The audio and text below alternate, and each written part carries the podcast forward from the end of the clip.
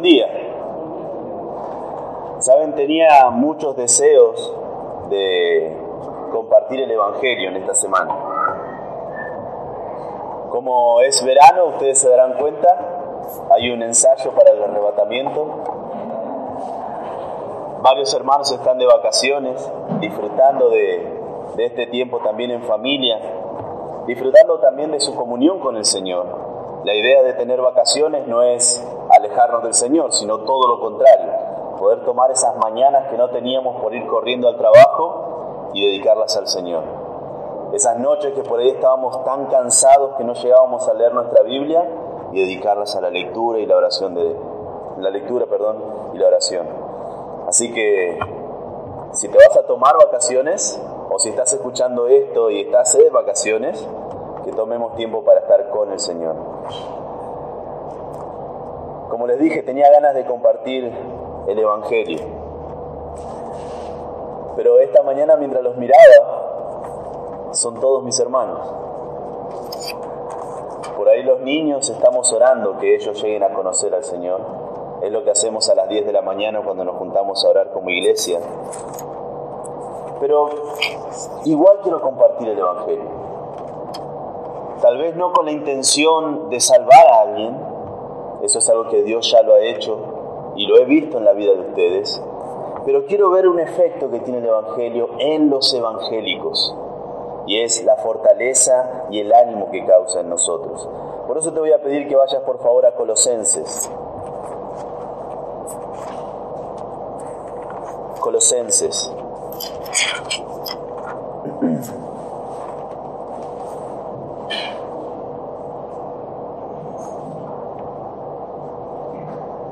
Colosenses capítulo 2.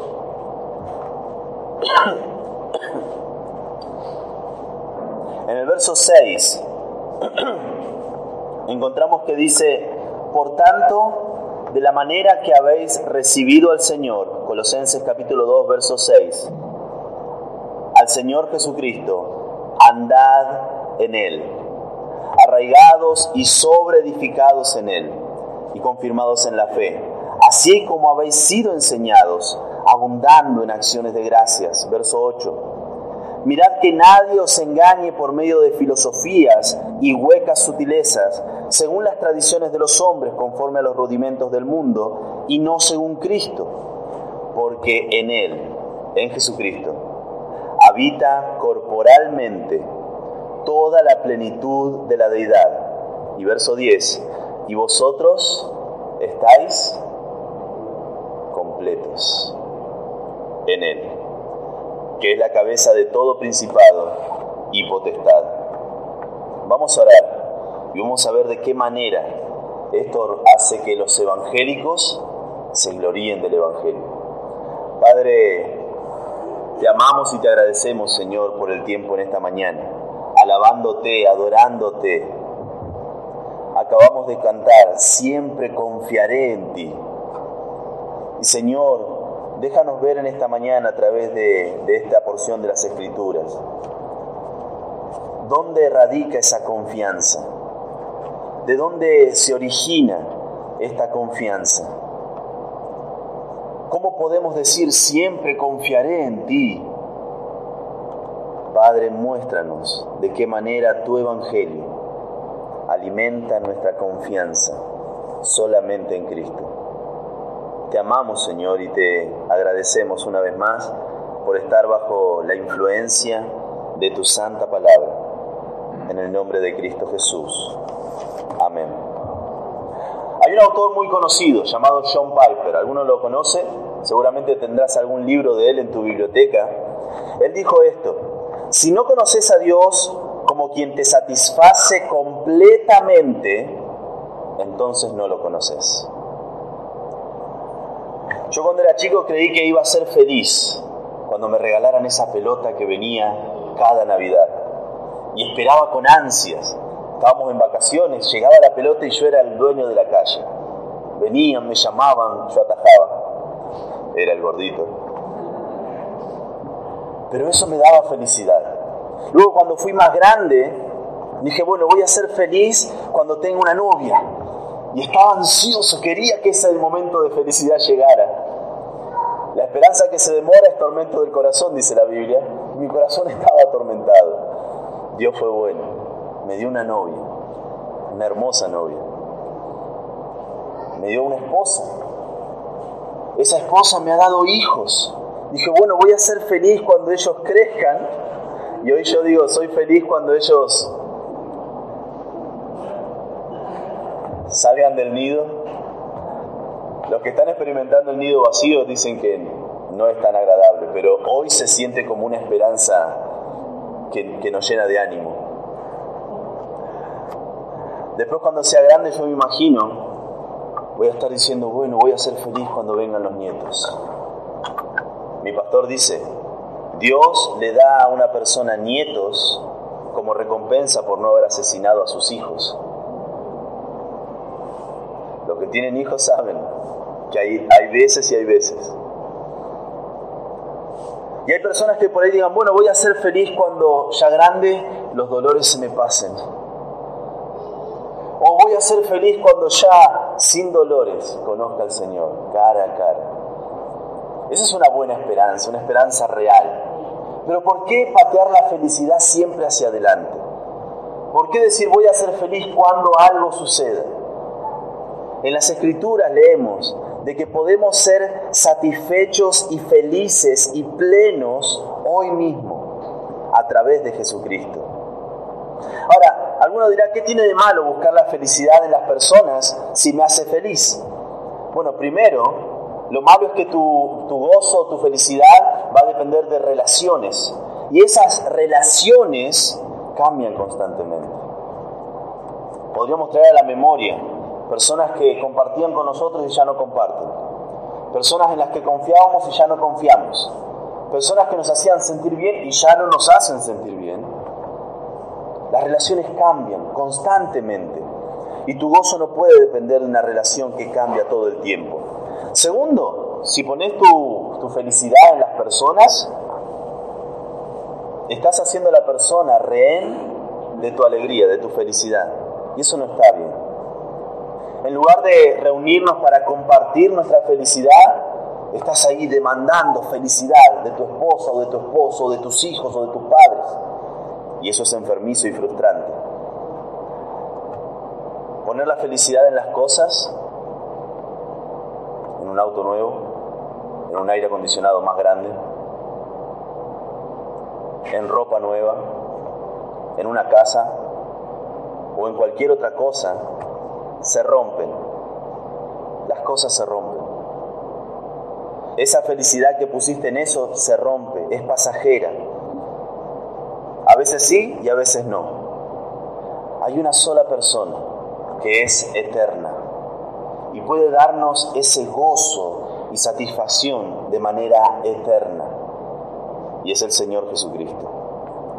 En este pasaje vemos que Pablo ataca el corazón de nosotros lo hemos visto esto de la herejía colosense alguno lo recuerda en Colosas había una herejía bastante diseminada habían varias pero una de las principales era el gnosticismo una palabra difícil de pronunciar más difícil de escribir todavía. Tiene un choque de consonantes al principio la G y la N gnosticismo. Y el gnóstico decía que tenía que tener una revelación o algo sobrenatural. ¿Le suena algo parecido? O tenían que tener una, una experiencia mística aparte de lo que Cristo ya hizo. Es decir, Cristo murió en la cruz, Él resucitó de entre los muertos, ganó la victoria para nosotros. Hay esperanza en Jesucristo, sí, decía el gnóstico, pero para realmente ser salvo hay que tener una experiencia sobrenatural, algo místico, algo fuera de lo normal. Y Pablo lo que hace en este pasaje es dejar en evidencia sus mentiras, sus falsas promesas de satisfacción y nos presenta al único que puede satisfacernos por toda la eternidad. Vamos a ver juntos de que cada uno de nosotros debemos poner nuestra confianza solamente en Cristo debido a las dos razones que Pablo presenta en esta porción de Colosenses. La primera razón la vemos en el versículo número 8, y es la deficiencia de la filosofía. Dice capítulo 2 de Colosenses, verso 8. Mirad que nadie os engañe por medio de filosofías y huecas sutilezas, según las tradiciones de, los hombres, conforme a los rudimentos del mundo y no según Cristo. Esta palabra mirad es la palabra blepo, se utiliza como advertencia a guardarse en contra de algo, de estar en guardia, de estar prestando atención. En Mateo capítulo 7, verso 15, Jesús dijo, guardaos de los falsos profetas que vienen a vosotros con vestidos de ovejas, pero por dentro son lobos rapaces. Guardaos, la misma palabra. Los apóstoles, vemos que Pablo a los ancianos de, Éfeso le dice en Hechos capítulo 20, verso 29 al 31, porque yo sé que después de mi partida entrarán en medio de vosotros lobos rapaces que no perdonarán al rebaño. Y de vosotros mismos se levantarán hombres que hablen cosas perversas para arrastrarte así a los discípulos. Por tanto, la misma palabra, velad, acordándoos que por tres años, de noche y de día, no he cesado de amonestar con lágrimas a cada uno. A los filipenses en el capítulo 3, verso 2, les dice, guardaos de los perros, guardaos, la misma palabra, de los malos obreros, guardaos de los mutiladores del cuerpo. Incluso Pedro en su segunda carta, segunda de Pedro, capítulo 3, verso 1, usa la misma palabra, diciendo, amados, esta es la segunda carta que os escribo, y en ambas despierto con exhortación vuestro limpio entendimiento. Estaba despertándolos, que estén atentos, que estén mirando. Dice, mirad, presten atención, que nadie os engañe. Este engañar es, tiene la idea de llevar como un botín, llevar cautivo. No me gusta decir las palabras en griego, pero ¿me soportarían una más? ¿Solo una? La palabra es sula, sula gogeo. Viene de sule, botín, o presa, ego de conducir o llevar, es un botín que se lleva, sulagogueo, es un botín, agarramos un botín y lo estamos llevando, que nadie os engañe, que nadie los tome por botín y los esté engañando y llevando. Y eso es lo que hace el falso maestro. A través de sus filosofías, sus huecas sutilezas, se los llevaría como si fuesen su botín, el gran dolor y preocupación de Pablo y de cualquier pastor que ama a sus ovejas es verlas ir detrás de falsas doctrinas a causa de su inmadurez. Y esto sucede. Acompáñenme por favor, segunda de Timoteo capítulo 4. Segunda de Timoteo capítulo 4. Segunda de Timoteo capítulo 4.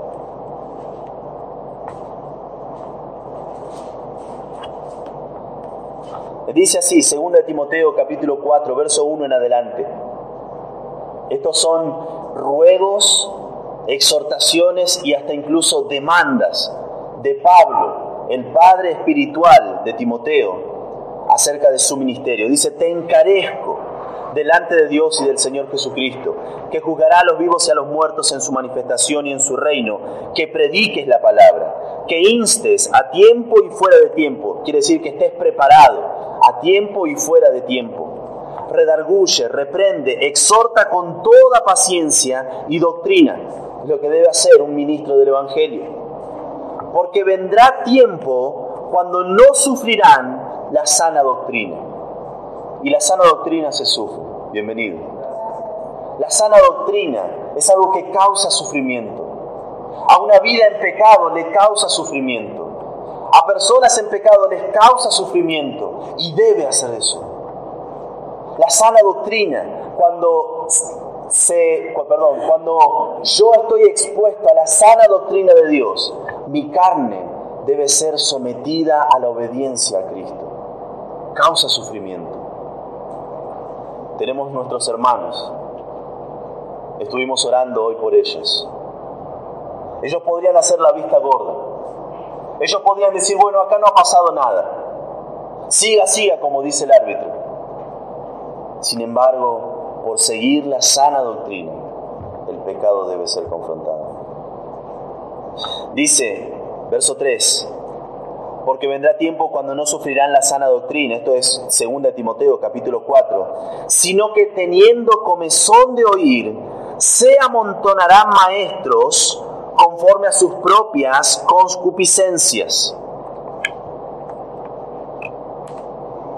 Este versículo está diciendo, ya no van a querer soportar la sana doctrina. Esto de mortificar el pecado, de abandonar el pecado, de dejar el pecado, de luchar contra el pecado, de decir que el pecado está mal, eso ya está cansada la persona. Y dice que cansada de sufrir la sana doctrina, teniendo comezón de oír, le pican los oídos. Se amontonarán maestros conforme a sus propias concupiscencias. Durante años yo creí mal este versículo, lo entendía mal, no lo había estudiado a profundidad. Pensaba de que los falsos maestros se amontonaban y estaban buscando llevar a la persona, y la persona pobrecita de ella, mirá cómo los engañan los de la Iglesia Universal, mirá cómo los engañan estos chantas de la prosperidad. Y yo pensaba, pobrecitos, están yendo y están siendo engañados pensando que los maestros se amontonaban, les enseñaban y ellos iban porque no sabían, por falta de conocimiento. Pero la palabra de Dios está diciendo algo completamente diferente. Dice, teniendo comezón de oír, estos que no soportan la sana doctrina, se amontonarán. Es decir, ellos están amontonando falsos maestros conforme a sus concupiscencias, sus deseos perversos. Es decir, no tengo deseos de seguir soportando la sana doctrina, esto de que está mal engañar a la esposa, esto de que está mal beber alcohol y, embriagarse, eso no, ya no me gusta esto. Y voy a amontonar maestros conforme a mis deseos perversos. Si mi Dios es la riqueza, hay un montón que dicen Dios te va a prosperar, solo tenés que hacer un pacto y es un negocio redondo yo le doy al Señor 10 mil pesos y Él me da una casa. Yo he escuchado pactos así. Una locura. Se lo rebaja a Dios, al Eterno, al soberano del universo, como si fuese un agente inmobiliario. Se amontonarán maestros y ellos deciden quién les va a enseñar y quién no. Y apartarán de la verdad el oído y se volverán a las fábulas pero tú sé sobrio en todo. Cuando alguien se va detrás de estas iglesias, detrás de estos predicadores charlatanes, que usan las escrituras como fuente de ganancia, el corazón de uno se duele, oh sí que se duele, pero no son pobrecitos que se están yendo engañados porque no lo saben nada están buscando eso. Y el que busca es un principio universal. Encuentra. Si busco personas chantas, los voy a encontrar. Si busco quien me diga lo que yo quiera escuchar, lo voy a encontrar. Y si busco qué es lo que dice la verdad de la palabra de Dios, adivinen, lo vamos a encontrar. Que nadie os engañe por medio de filosofías, estamos en Colosenses capítulo 2, verso 8, mirad que nadie os engañe por medio de filosofías y huecas sutilezas. Esta es la única vez que se usa la palabra filosofía en el Nuevo Testamento, aunque el significado puede ser más amplio. Se refiere en este caso a la herejía colosense, de manera específica, que Pablo define como un fraude hueco, huecas sutilezas. Estas sutilezas significan engaño, fraude, un artificio, algo que no es real. Y brotan de dos fuentes. Estas filosofías, estas huecas sutilezas, tienen dos fuentes. Dice, según las tradiciones de los hombres, conforme a los rudimentos del mundo. La primera, según las tradiciones de los hombres. Es algo que se transmitía a través de los años y se creía que era verdad. Huecas sutilezas, filosofías. Algo que vez tras vez se ha dicho, todos los años lo hacemos igual, siempre lo hacemos igual, no está en la Biblia, pero si siempre lo hicimos, tiene que ser cierto. Los filósofos basaban sus dogmas, sus enseñanzas, en los dogmas de otros filósofos, ya sea para perfeccionarlos.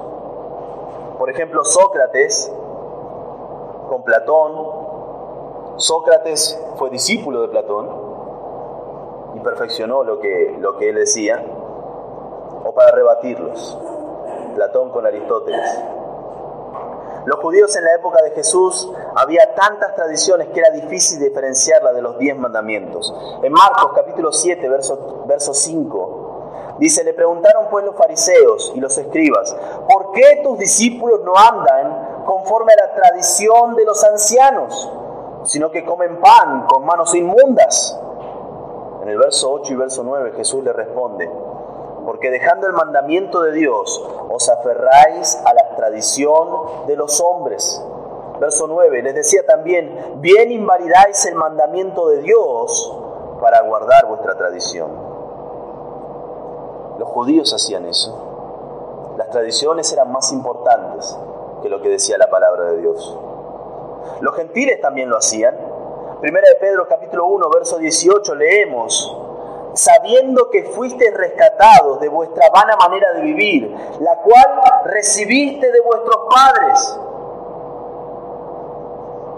¿Hemos recibido de nuestros padres una vana manera de vivir? Sí.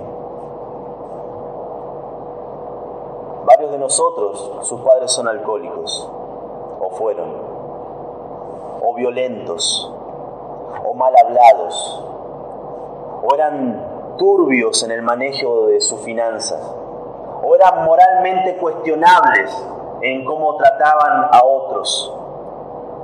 Otra vez, padres de ustedes hayan sido infieles a sus esposas y lo hayan tomado como algo normal, era parte de la hombría del hombre. Y hemos heredado de nuestros padres una vana manera de vivir y no según Cristo. Por un lado, las tradiciones. Filosofías y huecas sutilezas vienen de ese lugar. Por otro lado, los rudimentos del mundo. La palabra rudimentos es cosas elementales, es decir, el, ABC del mundo. Abandonar la verdad bíblica por una filosofía hueca es como volver a preescolar después de terminar un doctorado. Primera de Corintios, te invito a que vayas ahí. Primera de Corintios capítulo 1. Primera de Corintios capítulo 1.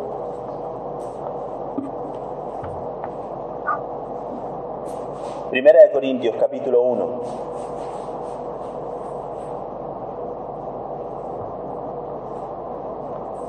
Primera de Corintios, capítulo 1, verso 18 en adelante.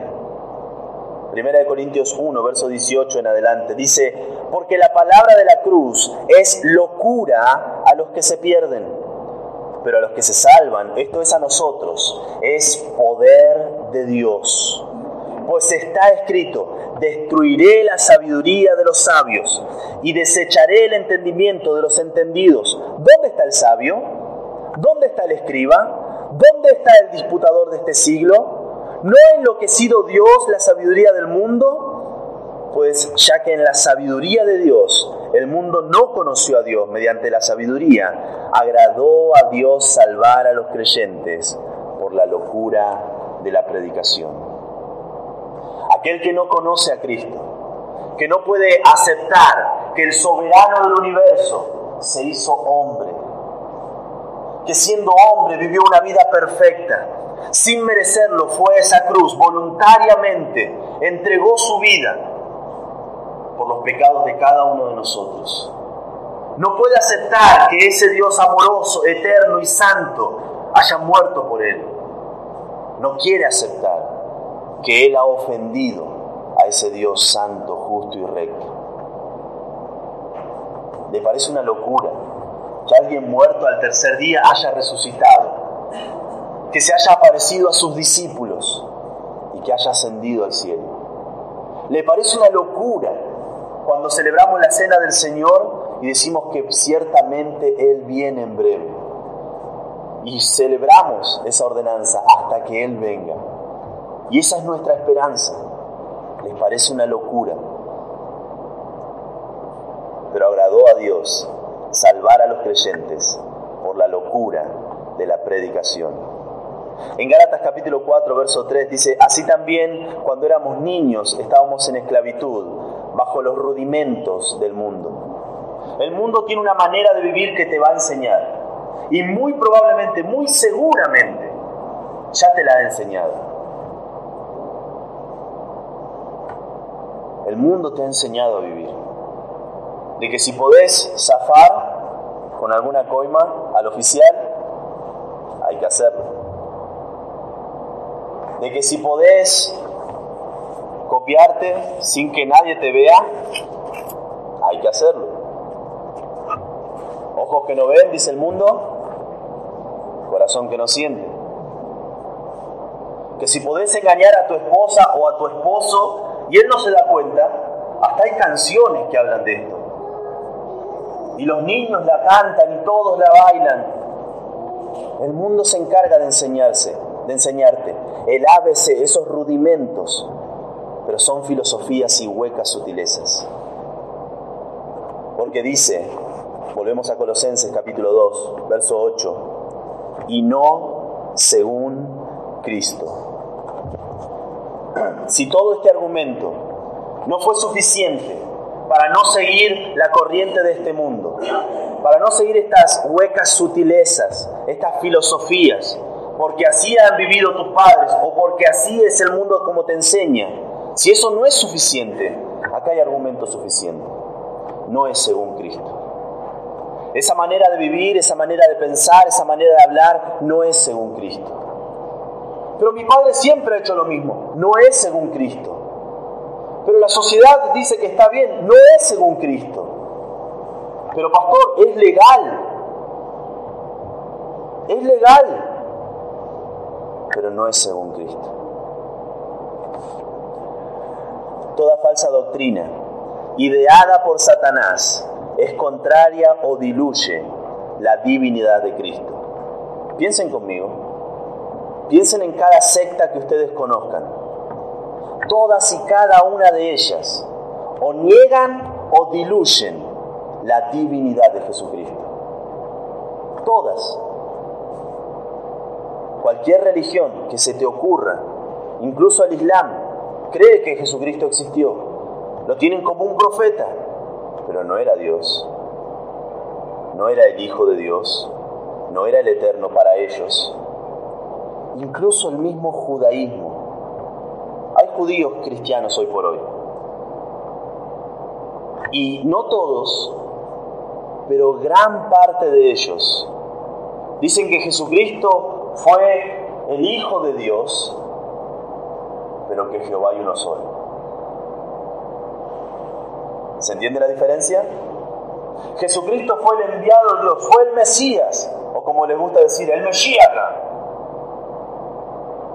Pero niegan de que Él también sea Jehová Dios. Lo niegan.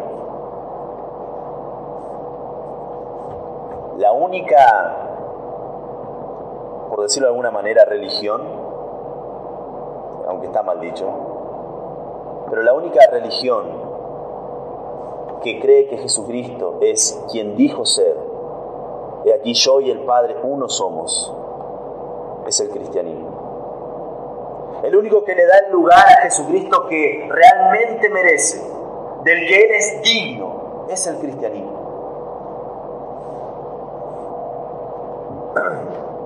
Dicen que hubo un incendio en un manicomio el 27 de enero de 1903. Esto sucedió en Londres.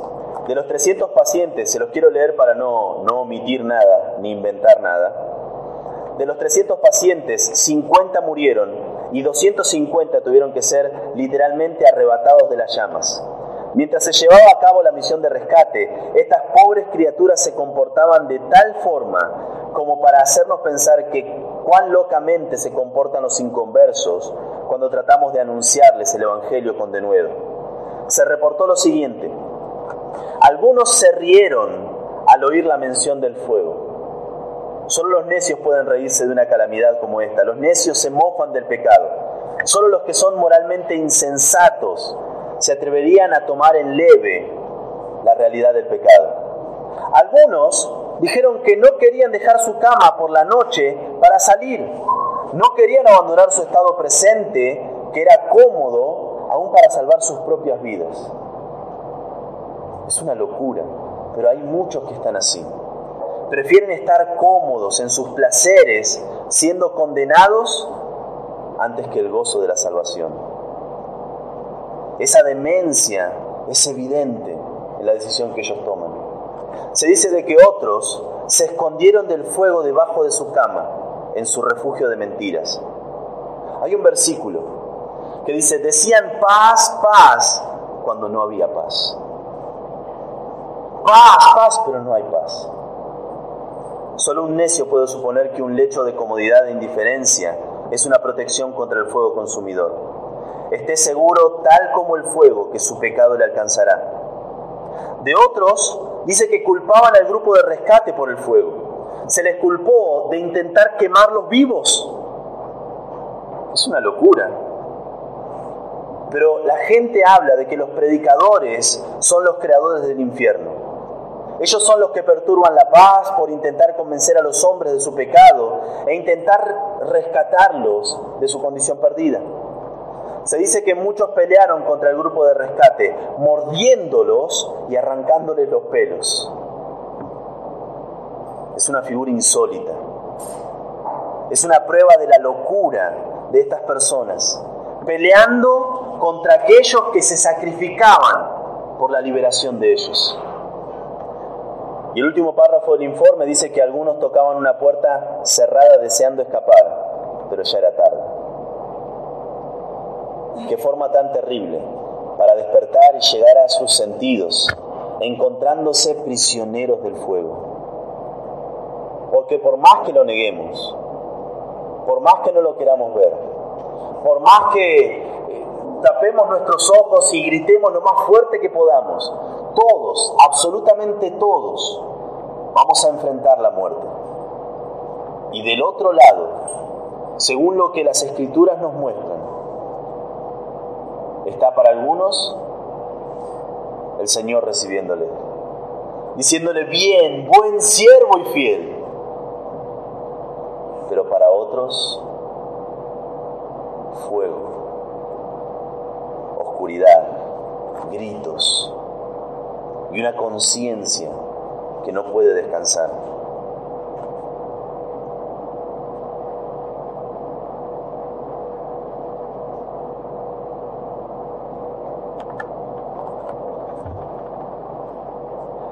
Quien, quiera que quien crea que pueda haber otra opción aparte de Jesucristo para alcanzar el perdón, para alcanzar la vida eterna, no se diferencia mucho de estas pobres personas del manicomio.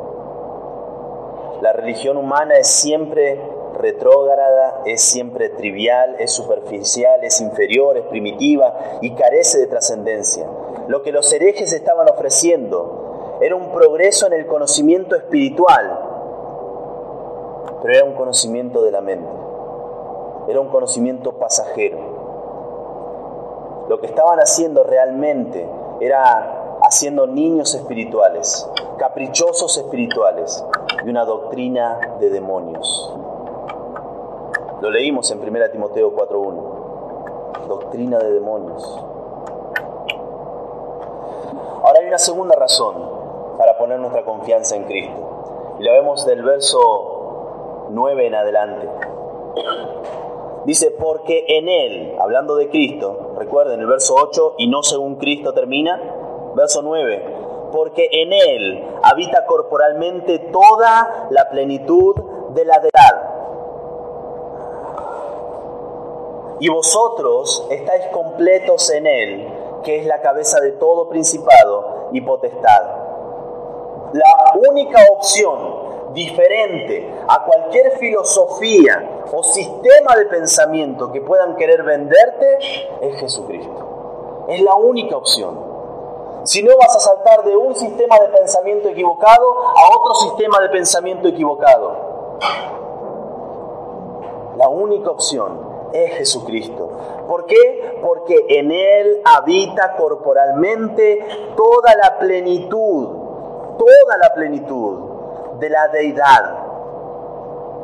Los herejes colosenses creían que la plenitud, esta plenitud, estaba dividida en diferentes emanaciones y que Cristo era una de esas emanaciones.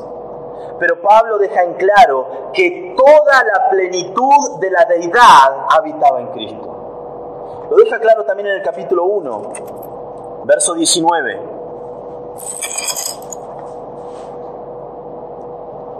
Capítulo 1, verso 19, por cuanto agradó al Padre, Colosenses capítulo 1, verso 19, por cuanto agradó al Padre que en él habitase toda plenitud. Una palabra que se pronuncia pleroma. Y estos gnósticos decían que la pleroma tenía varias formas y Jesucristo era una forma de esa plenitud. Y habían diferentes formas y uno tenía que buscar esa forma y que esa forma habite en él.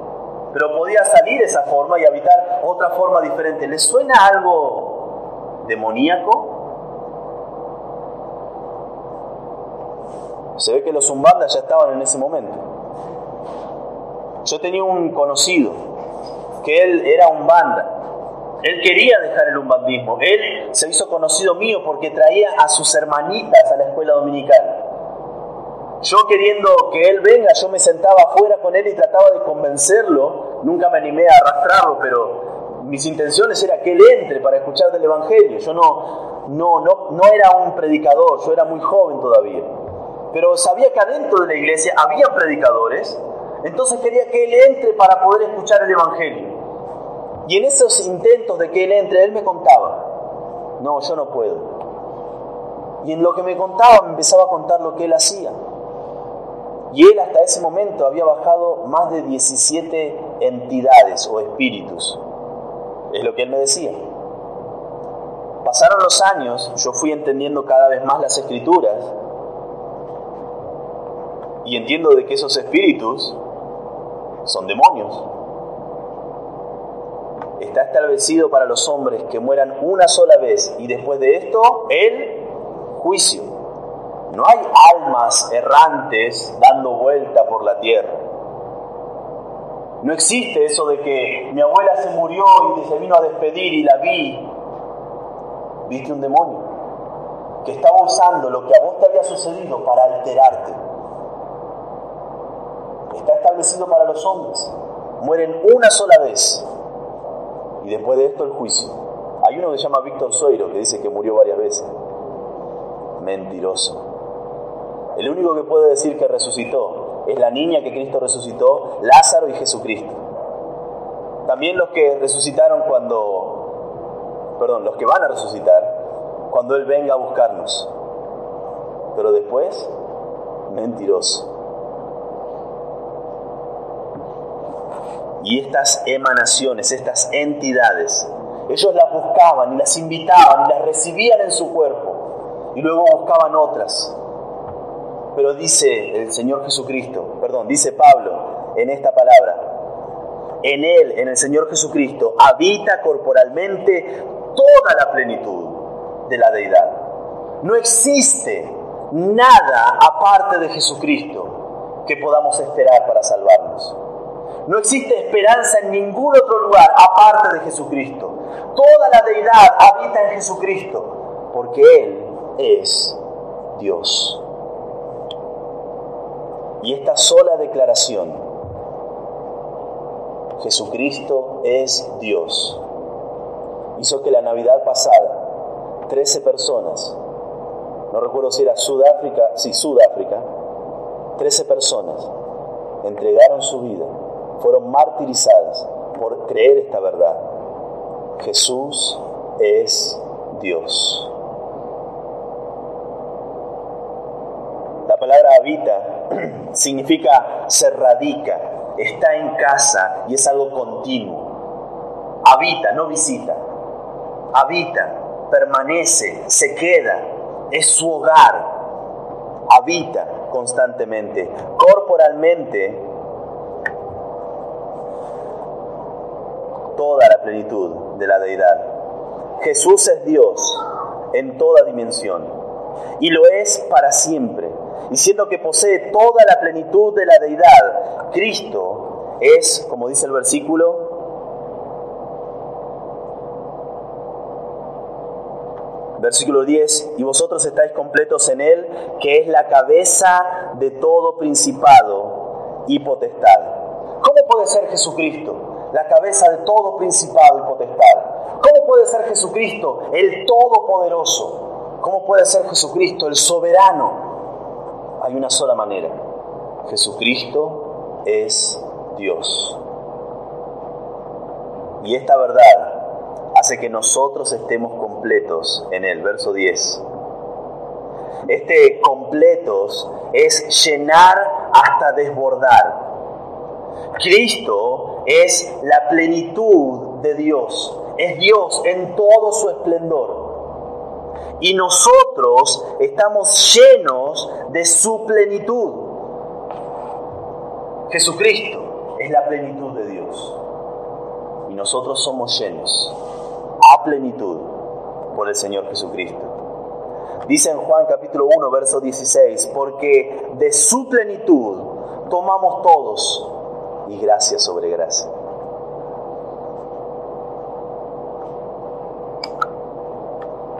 Estamos completos en Él. ¿Dónde se halla la felicidad? Algunos dicen que se encuentra en el dinero. Sin embargo, hay un multimillonario norteamericano, se llama Jay Gould, cuando murió dijo, supongo que soy el hombre más miserable de la tierra. Otros dicen, la felicidad está en el placer. Había un hombre llamado Lord Byron, vivió una vida de placeres y comodidad, y él escribió, el gusano, las llagas y la pena son solamente para mí. El poderío militar ahora que hablan de esa tercera guerra mundial. El que tenga el poderío, ese va a ser realmente pleno, dichoso y feliz. Después de que Alejandro el Grande había conquistado el mundo entonces conocido, lloró en frustración porque no había más mundos para conquistar, dice su biógrafo. Algunos quieren ser felices siendo incrédulos. Si yo no creo, no va a pasar. Había un hombre incrédulo llamado Voltaire y él dijo, desearía no haber nacido nunca. ¿Les parece un hombre feliz? Si yo tengo posición, si yo soy famoso, eso me va a dar felicidad. Hubo un hombre, Lord Baconfield, dice que disfrutó de las dos cosas en muy buena proporción, pero escribió, la juventud es una equivocación, la adultez es una lucha, la vejez es una pena. Si alguien me pregunta dónde está la felicidad, dónde puedo encontrar felicidad real y perdurable, solamente en Cristo. Nada más que en Cristo. Él es la fuente real y eterna de felicidad. En Juan capítulo 16, verso 22, la segunda parte, dice, y se gozará vuestro corazón y nadie os quitará vuestro gozo. El gozo no va a ser arrebatado si el gozo proviene de Dios. Después de la caída el hombre quedó incompleto, espiritualmente estaba separado de Dios, pero con Cristo, con la salvación que Él ofrece, a quien se arrepiente y confía en Él como el único Señor y el único Salvador, espiritualmente está en comunión con Dios. Sin Cristo moralmente está fuera de la voluntad de Dios. No sabe para qué existe, cuál es su propósito en esta tierra. Pero con Cristo reconoce la autoridad de Dios sobre su vida y se somete a los planes de Dios para su vida. Y mentalmente sin Cristo no conocen la verdad de Dios, la verdad que nosotros sí conocemos, atesoramos, estudiamos. El hombre natural no entiende las cosas de Dios, no las puede entender. Ahora, habiendo conocido a Jesucristo, conocemos la realidad de Dios. De que Dios no es un Papá Noel celestial, de que no es un bombero que viene cuando estamos en problemas. Entendemos de que Dios es eterno y nosotros no. Entendemos de que Él es santo, santo, santo, y nosotros no. Entendemos de que Él es fiel y que Él permanece fiel, aun si nosotros no. Entendemos de que Él es amor. No un amor como el que se vende en las películas, no un amor como el que alguno piensa que tiene por su mascota o su cónyuge. Él es amor puro. Tanto de que Él entregó a su único hijo para salvar a los pecadores que Él había creado. Entendemos de que Él es bueno. Él siempre es bueno. No hace nada malo. Nunca. Y entendemos de que Él es suficiente. Cuando los problemas llegan, cuando las crisis tocan a nuestras puertas, Él es suficiente. Cuando mi cónyuge no está respondiendo como la Biblia dice que debería responder, Él es suficiente. Cuando vemos que nuestros hijos van tomando un rumbo equivocado y ya hemos orado y seguimos haciéndolo, los hemos aconsejado y seguimos haciéndolo, incluso nos hemos enojado con ellos, pero si así todo continúa en ese camino de perversidad, Él es suficiente para sostener nuestro corazón y nuestra alma. Cuando vemos de guerras y rumores de guerra, adivinen, Él es suficiente. Podemos confiar en Él. Cuando la economía cambia, Él es suficiente. Cuando la economía no alcanza, él es suficiente. Cuando las cosas no salen como planeo, Él es suficiente. Y Él ha sido siempre suficiente. Y Él seguirá siendo suficiente.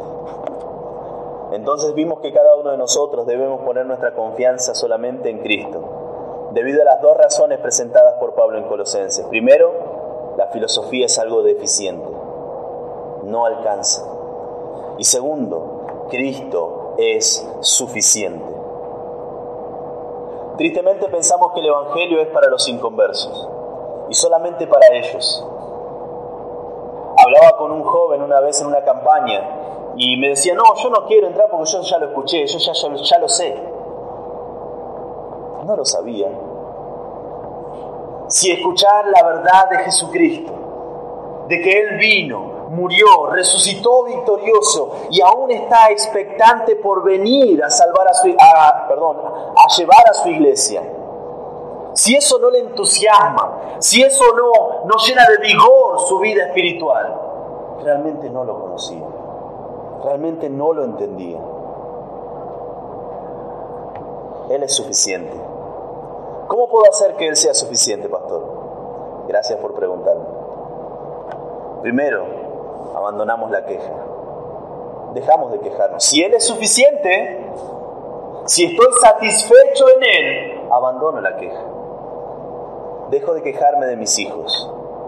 Dejo de quejarme de mi esposa o de mi esposo. O de mi trabajo. Dejo de quejarme y en su lugar soy agradecido. Es lo que Dios quiere de nosotros, que seamos agradecidos.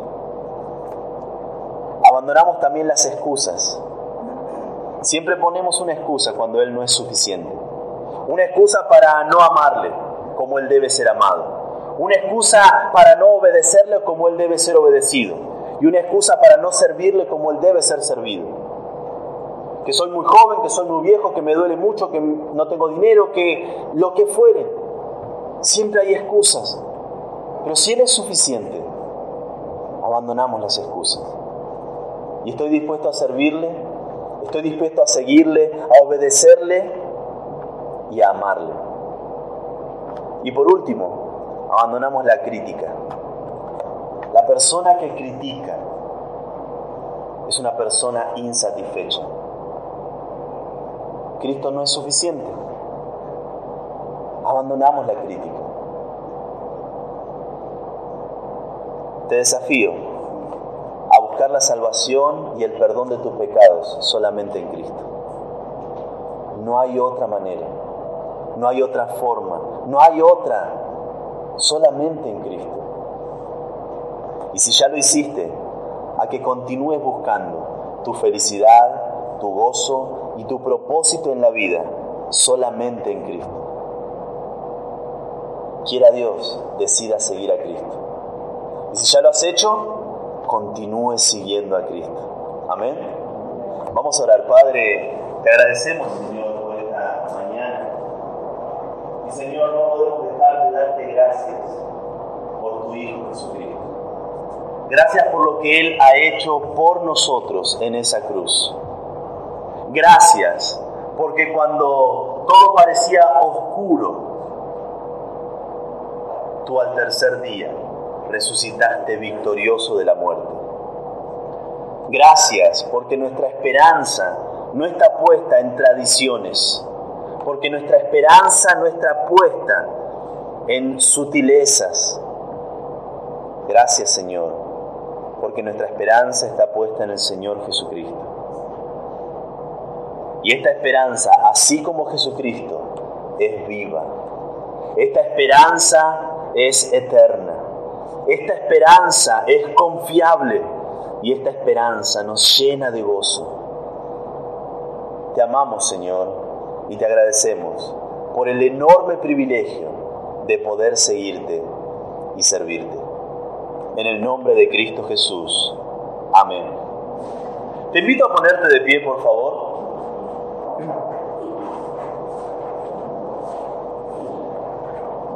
Si no conoces al Señor Jesucristo, que puedas hablar conmigo o con alguno de los diáconos o con cualquiera de los que estamos acá. Vas a ser más que bienvenido. Vamos a poder guiarte a través de las escrituras, no de nuestras maneras de pensar, sino de las escrituras, cómo conocerle, cómo amarle, cómo seguirle, cómo servirle. Y si ya lo conoces, que cantes conmigo has decidido seguir a Cristo. No vuelvas atrás. No vuelvas atrás dejando de congregar. No vuelvas atrás quejándote por aquello que no tenés. No vuelvas atrás. Que sea suficiente Jesucristo continuar cada día un paso más. He decidido seguir a Cristo.